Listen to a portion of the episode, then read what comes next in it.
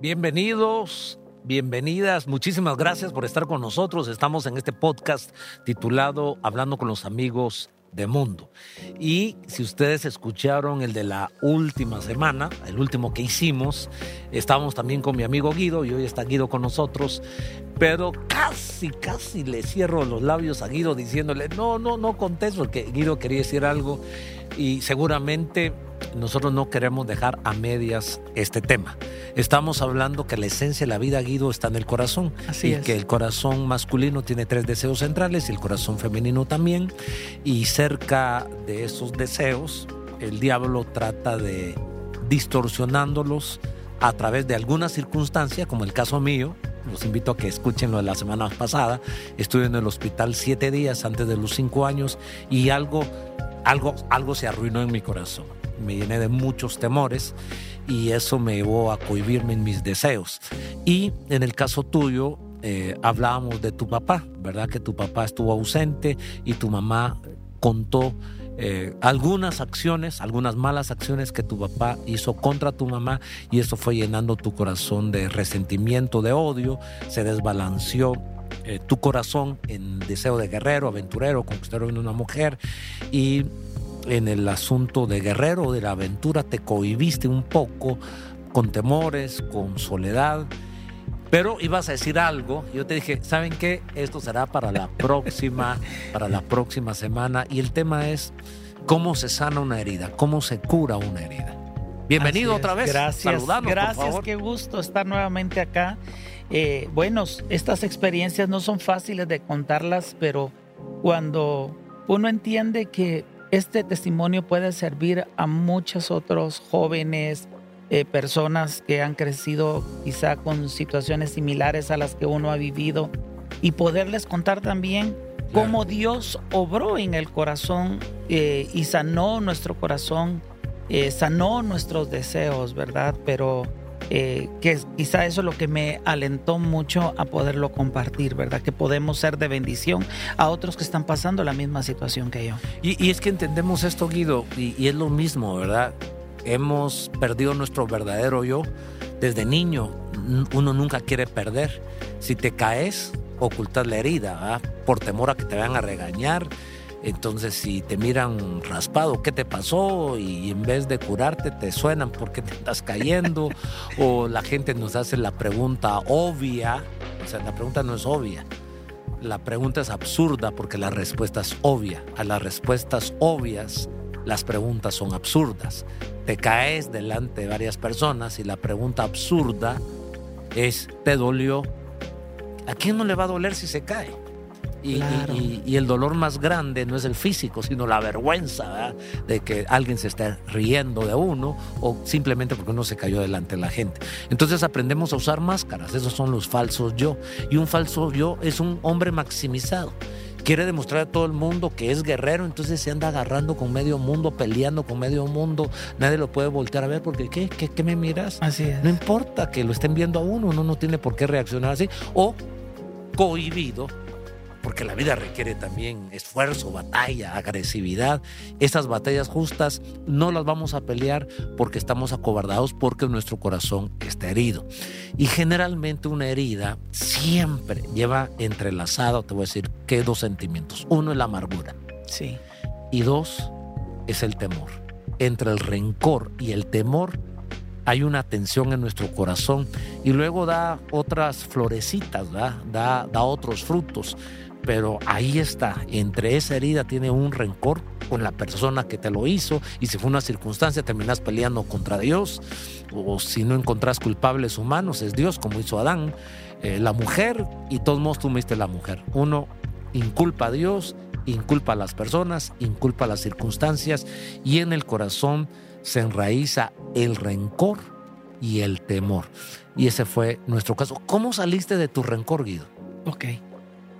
Bueno, eh, tal vez mencionarte algo que creo que es muy importante de esto en mi experiencia eh, de estas heridas fue que en cuanto al temor, yo creo que todos tenemos eh, ese instinto de protección. Yo no voy a poner la mano donde hay fuego porque sé que me voy a quemar. Entonces hay un instinto de protección. Entonces, eh, que nos, eh, nos ayuda a poder eh, y, caminar con precaución. El problema del temor es algo maximizado. ¿Por qué razón? Porque el temor te paraliza. Y en mi caso, yo estuve paralizado en mis deseos, ¿verdad? El querer algo más adelante o cada vez que tenía que enfrentar una circunstancia me llenaba de temor y me paralizaba, no avanzaba. Eh, creía que nunca lo iba a alcanzar. pues. Eh, mencioné eh, en el podcast anterior cómo la amargura, el resentimiento llenó mi corazón y, esto me alejó en una buena relación con mi padre. él estaba ahí, lo respetaba, pero dentro de mí no era así. ¿Le tenías temor a tu papá? Le tenía temor a mi papá también, eh, mucho temor y, y, quizá no encontraba en él eh, esa afirmación que yo necesitaba como hijo. Pasó el tiempo, eh, yo crecí, bueno, no estábamos cerca con mi papá hasta que fallece mi mamá, entonces él se fue a vivir conmigo. Y, bueno, vivíamos juntos, eh, alquilamos un apartamento, pero las... y no estabas casado, ¿verdad? No estaba casado o todavía. Sea, comenzaste a vivir con tu papá a un soltero. Soltero. Ya. Vivíamos mi hermano pequeño y yo, y, realmente la relación no era nada buena. Siempre estaba ese, ese malestar, ese resentimiento. Pero antes de eso, digamos, ¿Cuándo fue realmente cuando vino eh, la sanidad a mi corazón? Yo fui invitado a la iglesia eh, eh, por una familia muy amada de acá de la iglesia y después de cinco intentos de invitación para que yo asistiera a la iglesia, acepté la invitación. La quinta es la vencida. y recuerdo yo que es en esa celebración, porque fue un domingo de celebración, yo miraba el gozo y la alegría de la gente en la alabanza, en la adoración, cómo la gente alababa. Y yo no entendía eso, porque yo no había experimentado ese gozo y esa alegría. Yo decía, estos locos que tienen, ¿verdad? Miraba a la gente con manos levantadas, unos danzando, otros en el altar, pero se notaba que había un cambio en ellos, había algo que ellos tenían que yo no tenía. A pesar de que yo recibí a la edad de los 6, 7 años, recibí a Cristo. Yo no había experimentado lo que esta gente estaba experimentando. Eh, recuerdo que ese día yo me sentía tan mal, obviamente ya Dios estaba obrando en mi vida, que yo le dije, Señor, yo ya no puedo seguir viviendo mi vida de esta manera. Necesito tu ayuda. Eh, alguien se me acerca, me invita, pasemos al altar. Eh, eh, ahí vienen los temores, qué va a decir la gente, eh, cómo voy a pasar yo al altar. pues. El concepto de pasar al altar era solo los que están perdidos pasan al altar. No miraba un refugio ahí, refugiarme en el Señor. Pero algo muy fuerte en mí me dijo, este es tu día, este es tu momento, y yo me levanté. Tenías como 19 años, eh, recuerdo, Tenía, sí, aproximadamente Sí, 19, 20 años más o menos. Y recuerdo que yo empecé a caminar porque ya el hermano que me había invitado ya estaba en el altar esperándome que yo llegara. Yo empecé a caminar, pero cada vez que iba caminando, eh, yo sentía como que cadenas caían de mí, se me soltaban, me soltaban mi corazón. Eh, fue una experiencia sobrenatural. Cuando yo pasé al altar, yo lloré mucho eh, vino mucho recuerdo de los sufrimientos que había tenido desde mi niñez, pero el Señor me habló y me dijo, lo que tienes que hacer es perdonar a tu papá. Eso fue la frase o, la demanda, no solo la más difícil, claro, porque de eso me abracé y, me agarré del resentimiento, eh, me abracé y mi vida caminó en base a eso y ahora tenía que soltarlo pero al mismo tiempo yo reconocí, eh, ya no le echaba la culpa a mi papá, sino era algo que yo tenía que, que no le agradaba a Dios. Yo ese día, por primera vez, dije yo, perdono a mi papá. Y sentí un profundo amor por mi papá. Entendí por qué era mi papá era como era. Esto Dios me lo, me lo estaba poniendo en mi corazón.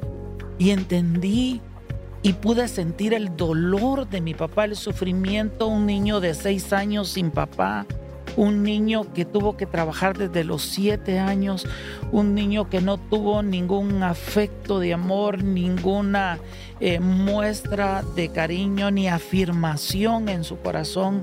Él tuvo que salir adelante, tuvo que endurecer su corazón frente a las circunstancias. Quizá él también sufrió la amargura, el dolor de la soledad, de la tristeza. tal vez contra Dios, ¿verdad?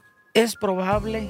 Y, y entonces eh, ese día Dios cambió mi forma de ver a mi papá eh, con un amor profundo, con un respeto profundo de quererlo honrar. Eh, Quizá en él en ese entonces todavía no había cambiado porque no había entregado su vida a Cristo, pero pues yo sí había cambiado. Y él seguía con sus actitudes. Quizá sí, quizá ya había cambiado un poco por, la, por las circunstancias de la vida. Los golpes de la vida y ahora vos sos una persona que lo está ayudando y atendiendo, pero Exactamente. su corazón todavía estaba herido, golpeado. Estaba herido, pero... Y sus expresiones eran ácidas. Sí, era, pues sí, era muy parco, pero... Eh, mi vida cambió. Claro. Entonces mi perspectiva hacia mi papá fue totalmente diferente. Fue quererlo honrar, amar, cuidar, proteger, eh, darle lo que quizá él no, no tuvo. Y al extremo que, que cuando yo llegaba y lo saludaba, lo saludaba con un beso. Papá, ya vine, buenas noches o qué sé yo. Y siempre al pendiente de él. Eh, mi vida fue transformada porque Dios sanó mi corazón. Eh, luego Él recibe a Cristo. Y cuando Él recibe a Cristo, eh, fue un cambio más, más radical. Entonces la relación fue muchísimo mejor. Es que cuando Dios interviene en el corazón del ser humano, las cosas son diferentes. El perdón es la base de una restauración de una herida del corazón. Mira, yo quiero tu historia, quiero conectarla una vez más a los deseos del corazón, ¿verdad? Porque los deseos del corazón se distorsionan cuando alguien lo hiere. Y detrás de la herida hay un mensaje y detrás del mensaje hay un acuerdo. No sirvo, soy feo, soy bueno para nada, eh, no voy a triunfar, eh, soy un fracasado. Entonces nos etiqueta, el diablo nos pone una etiqueta en el cerebro, un nombre que nos descalifica porque esa experiencia fue tan profunda y las palabras del papá o la ausencia del papá o la circunstancia nos hacen trizas y uno quiere demostrar o uno se cohibe. ¿Qué es lo que debemos hacer? Tuvo que ver, vos mencionaste a Dios, Dios habló a mi corazón, Dios intervino, porque uno cuando llega al verdadero Padre, y es por eso que es papá el que tiene la responsabilidad, no la mamá, ojo, una vez más, las mamás son bellas, son santas mujeres. Sin embargo, el único que puede a uno afirmarlo o validarlo, no lo mismo validar que afirmar, quien te valida, el que dice sí, ese es un sello de que Él es hombre, de que ella es mujer y que tiene todo lo necesario para hacerle la vida, es Dios, porque es Dios nuestro creador. Nuestros padres nos transmiten el ADN biológico, de pronto hasta aspectos de temperamento, pero el ADN del corazón, Él lo transmite Dios. Los tres deseos los transmite el, el Señor. ¿Cómo nos sanamos del corazón? Cuando llegamos a Dios, y de una o de otra manera, porque esa pregunta siempre la tenemos los seres humanos. ¿Tengo lo suficiente para ser un verdadero hombre o la mujer? ¿Soy verdaderamente bella? ¿Soy verdaderamente cautivante? ¿Realmente alguien quiere compartir su vida conmigo? ¿Será que alguien me va a enamorar? Eso la chava se lo está preguntando y se hace grande y se hace viejita y se sigue haciendo la pregunta. Y nosotros nos hacemos grandes, viejos y también nos hacemos la pregunta. Eh, yo veo que la persona anciana le está costando caminar y dice, no, no voy a usar bastones, no voy a usar silla ruedas, no voy a usar andador, porque quiere demostrar que todavía lo puede hacer. Como que usando muletas eh, ya no seremos lo suficientemente hombres o la mujer ya no será suficientemente bella, ¿va? Porque una mujer con muletas, un silla de ruedas, ya no es bella. Y eso no es así. Son diferentes etapas. Lo que quiero decir es que siempre tenemos esa pregunta. Sepamos que la tenemos y la sepamos formular y llevar al lugar correcto, lo sepamos o no lo sepamos, está ahí adentro. Cuando nos acercamos a Dios, ni entendemos este asunto de los deseos del corazón, solo sabemos que nuestra vida está en caos y que algo no está en armonía dentro de nosotros. Llegamos a Dios, le pedimos perdón por nuestros pecados y nuestros pecados están porque nos minimizamos, acciones minimizadas de un hombre. Una cobardía es una acción pecaminosa. Así es. Una acción minimizada en nuestra aventura es una acción pecaminosa. Una, una acción minimizada en nuestro deseo de conquistar a una mujer es enamorarnos de un hombre, un hombre enamorado de otro hombre. O sea, las acciones minimizadas o maximizadas en el campo de las acciones, en el campo de juego, son pecado. Llegamos delante de Dios, no lo estamos viendo a la luz de esos tres deseos, simplemente sabemos que hemos herido, hemos ofendido a Dios, hemos hecho nuestra propia voluntad, entonces pedimos perdón al encontrarnos con el Señor, comenzamos a leer la Biblia y de pronto encontramos textos, versículos de la Biblia donde dice, tú eres mi hijo, o escuchamos lo que Dios le dice a Jesús, este es mi hijo amado en quien tengo complacencia. Una afirmación, una validación impresionante. Que te digan, este es mi hijo, tiene valor, lo amo, es importante, me complazco, me siento tan orgulloso de él. Eso es lo que todos los padres deberíamos hacer sentir a nuestros hijos con palabras y con acciones. Y eso es lo que comenzamos a encontrar en Dios. Me ama Dios tal como soy, así como soy. Si yo ni siquiera me amo, pero Dios es capaz de abrazar al leproso, abrazar al niño, perdonar a la adúltera. Entonces nuestra vida comienza a encontrar valor. En otras palabras, la manera de sanar nuestra herida es llevando nuestra pregunta a Dios. Y la hemos llevado, aunque en esta manera como lo estamos bosquejando a la, idea de John Eldridge, el autor de Salvaje Corazón, tal vez no nos acercamos hacia Jesús y nunca le dijimos, Señor, ¿será que soy un guerrero, un aventurero, un conquistador de una mujer? Pero en el fondo le estamos diciendo, Señor, ¿puedo hacer? ¿Quién no ha repetido Filipenses 4:13? Todo lo puedo en Cristo que me fortalece. En otras palabras está diciendo, en Dios sí soy guerrero, en Dios sí soy aventurero, en Dios sí puedo conquistar una mujer y las, y las mujeres de la misma manera. En conclusión, lo que estamos diciendo, la herida del corazón se hace porque estamos esperando la aprobación de nuestros padres, de la gente que más nos debió amar. Esa herida nos lanza un mensaje, el mensaje es no vales, no eres importante, no eres suficientemente hombre, no eres bonita, nos descalifica. Uno hace un acuerdo y el acuerdo se amarra, se mira, se sella con el odio. Uno se siente amargado y detesta a esa persona que hizo la herida y al mismo tiempo que estás detestando, se afirma que sos un cobarde, se afirma que sos un inútil, se afirma que sos un bueno para nada, se afirma que sos un fracasado. Pero cuando uno encuentra que en Dios sí tiene valor y que el diablo utilizó a los padres, a la madre, a las circunstancias, y uno le agarra el odio al diablo, no al papá, y dice, te perdono papá, entiendo que tú también eres herido, fue lo que te pasó.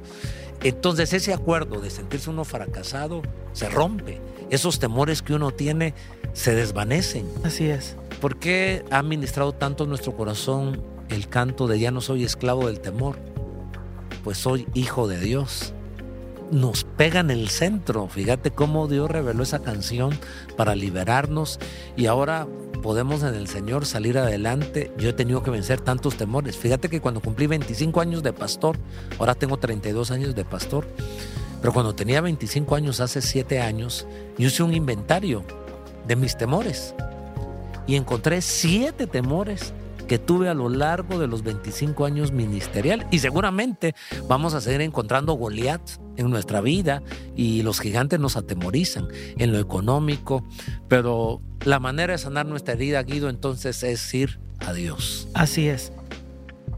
Eso fue lo que pasó conmigo cuando eh, yo reconocí, porque lo primero que tenemos que hacer es reconocer que tenemos una herida Porque si no reconocemos que tenemos una herida, vamos a seguir viviendo una identidad falsa, una falsa identidad de quién realmente nosotros somos. Entonces vamos a tener esa identidad distorsionada que Satanás ha puesto. Entonces primero es reconocer que yo tengo una herida y no tengo yo que excusar mis acciones por lo que me hicieron, por lo que las circunstancias hizo en mí.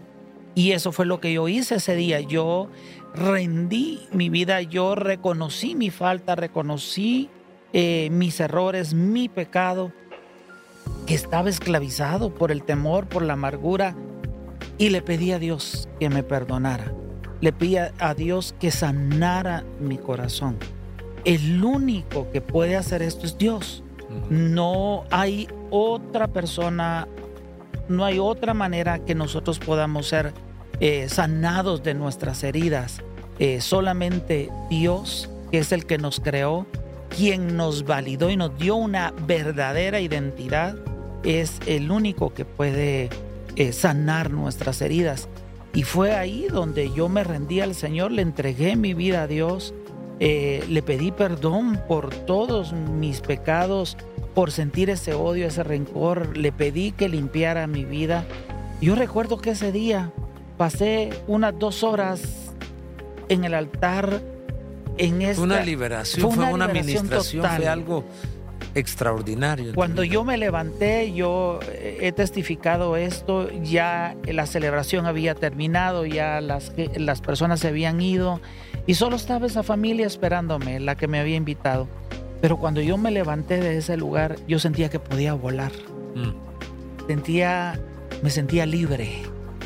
Y, y claro, fue un proceso donde Dios siguió trabajando en mi corazón donde quizá yo tenía que seguir perdonando, tenía que seguir enfrentando temores, pero yo sabía que no estaba solo, sino que Dios estaba conmigo. Me, gusta lo que estás diciendo ahora, Guido, porque cualquiera que nos escucha puede decir que de un plumazo todo se borra. Llegamos a Dios, eh, Él nos perdona, tenemos la fuerza para perdonar a nuestro Padre, pero mientras sigamos vivos, la batalla sigue el demonio sigue existiendo. Él seguirá poniendo heridas Cuando hasta Satanás el día de hoy. llegó al desierto a tentar a Jesús 40 días, dice la escritura, Jesús lo venció a pura palabra. Vete, Satanás, porque escrito está: al Señor tu Dios adorarás y no solo al servirás. Pero ¿cómo termina diciendo el Evangelio? El Evangelio dice: y lo dejó por un tiempo.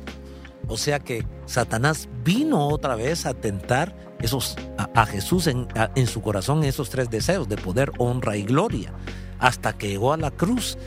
33 años Jesús. O sea, puede ser que tengamos 33 años, 50 años, 70 años. Hasta el último día de nuestra vida va a estar Satanás eh, exigiéndonos que demostremos que si realmente tenemos lo suficiente. ¿A qué voy? ¿A qué punto? Este es un proceso donde vos y yo todos los días nos estamos haciendo la pregunta.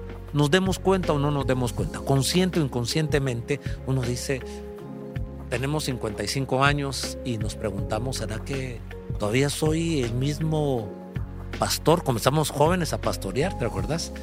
Eh, ¿Será que todavía tengo la misma fuerza, la misma unción, la misma revelación? Y esto va a terminar hasta que lleguemos a la tumba. Así es. El punto es, como tenemos esa pregunta y nos descuidamos, Satanás nos desvía para que no llevemos la pregunta a Dios. Entonces se la preguntamos. ¿Yo cuántas veces se la ve a Berlín? Berlín lo hice bien. Y no necesariamente porque quería mejorar. Está bien dejarse observar, analizar, comentar, porque siempre tenemos que tener un espacio para seguir creciendo, para decir, tienes que mejorar tu comunicación, tienes que mejorar tu contenido, tienes que mejorar tu prédica, etcétera, etcétera. Y ahí viene una crítica. Pero ¿será que nosotros le preguntamos a alguien, lo hice bien para mejorar? O realmente para recibir afirmación. Para que nos digan, sí, sos un campeón, todavía sos un buen predicador. En el caso nuestro, que somos predicadores ¿va? o pastores, ¿será que todavía soy un buen consejero? Que al terminar de aconsejar nos digan, wow, qué sabiduría tiene Guido, cómo nos... No, la, la invitación te la hago a vos, me la hago a mí mismo, se lo hago a todos nuestros amigos y amigas que nos están viendo y oyendo.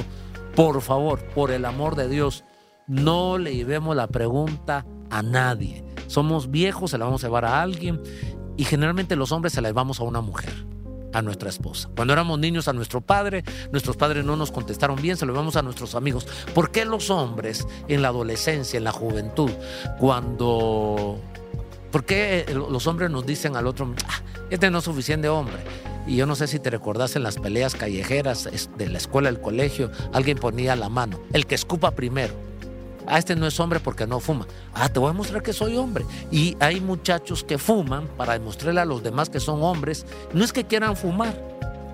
Esa pregunta que tenemos todos de demostrar que somos hombres, solo a Dios se la tenemos que hacer. Bueno, yo creo que esta es una, una excelente invitación para decirle a todos nuestros amigos y amigas, la herida viene cuando llevamos nuestra pregunta de validación a las circunstancias o a las personas. No se la llevemos a las personas. O sea, no esperemos que nos aplaudan, que nos digan que somos los más guapos, las más bellas, los más fuertes, las más cautivantes. No son las personas. Y es que podemos recibir una afirmación de parte de ellos. Lo hiciste muy bien, que está bien, ¿verdad? Es, un elogio que tiene lugar. Pero también podemos recibir una respuesta negativa a nuestra pregunta.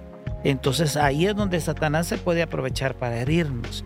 Y eso no tiene que ver eh, eh, cuánto tiempo tengamos, qué edad tengamos, sino eh, esto está en nuestro diario. Mira, los elogios son adictivos. ¿Y cuál es el problema del elogio de la esposa, en nuestro caso, a nuestros padres, a nuestros hijos? Que no siempre van a estar allí y no siempre van a estar en sus cabales porque si tu esposa está enferma, si tu esposa no pudo estar ahí, si tu esposa no escuchó tu prédica, entonces no hubo quien te dijera cuántos amenes sacó tu prédica, cuántos pasaron al altar en tu prédica. Estoy hablando de nuestro, de nuestro escenario, ¿verdad? Pero así para el empresario, así para el vendedor, así para el deportista. No siempre el futbolista. Estás viendo la decadencia de Messi y Cristiano Ronaldo. Uno quisiera que siguieran igual y no va a ser así si la validación de ellos son los goles que meten o los aplausos o cuántas veces aparecen en la portada deportiva o en la portada del periódico, algún día Pelé dejó de aparecer ahí, algún día Maradona dejó de aparecer ahí, algún día Messi va a dejar de aparecer, algún día Cristiano Ronaldo va, va a dejar de aparecer. Entonces, no llevemos nuestra pregunta, que no dependa que si nosotros tenemos lo suficiente en lo que hacemos, ni tampoco en lo que nos dicen las personas. Le decimos a los jóvenes y a las señoritas, no le pregunten a su novio, ¿me gustas? Eh, no está mal que se les pregunte, pero no es él el que te va a dar la, la verdadera respuesta. Porque así somos los seres humanos. Cuando algo es nuevo, cuando algo es bonito, es bellísimo el auto. A los 10 años ese carro, a los 10 años, a los 10 meses ya queremos cambiar el carro así es en lo físico. Pero Dios siempre nos sigue viendo, a las mujeres siempre las sigue viendo bellas, a las mujeres siempre las sigue viendo como importantes. A nosotros los hombres, Dios siempre nos sigue viendo como fuertes, como guerreros. Gracias Guido por estar aquí, gracias por contar tu historia. Sé que no es fácil, pero en Dios siempre vamos a encontrar la validación y la afirmación de nuestra vida. Siempre en la noche, cuando nos acostemos, vamos a escuchar un Dios que nos dice si hicimos bien las cosas para Él. Vamos a escuchar al Dios que nos dice, eh, este es mi hijo amado en, quien, tengo complacencia. Gracias Guido, gracias por estar aquí. Gracias.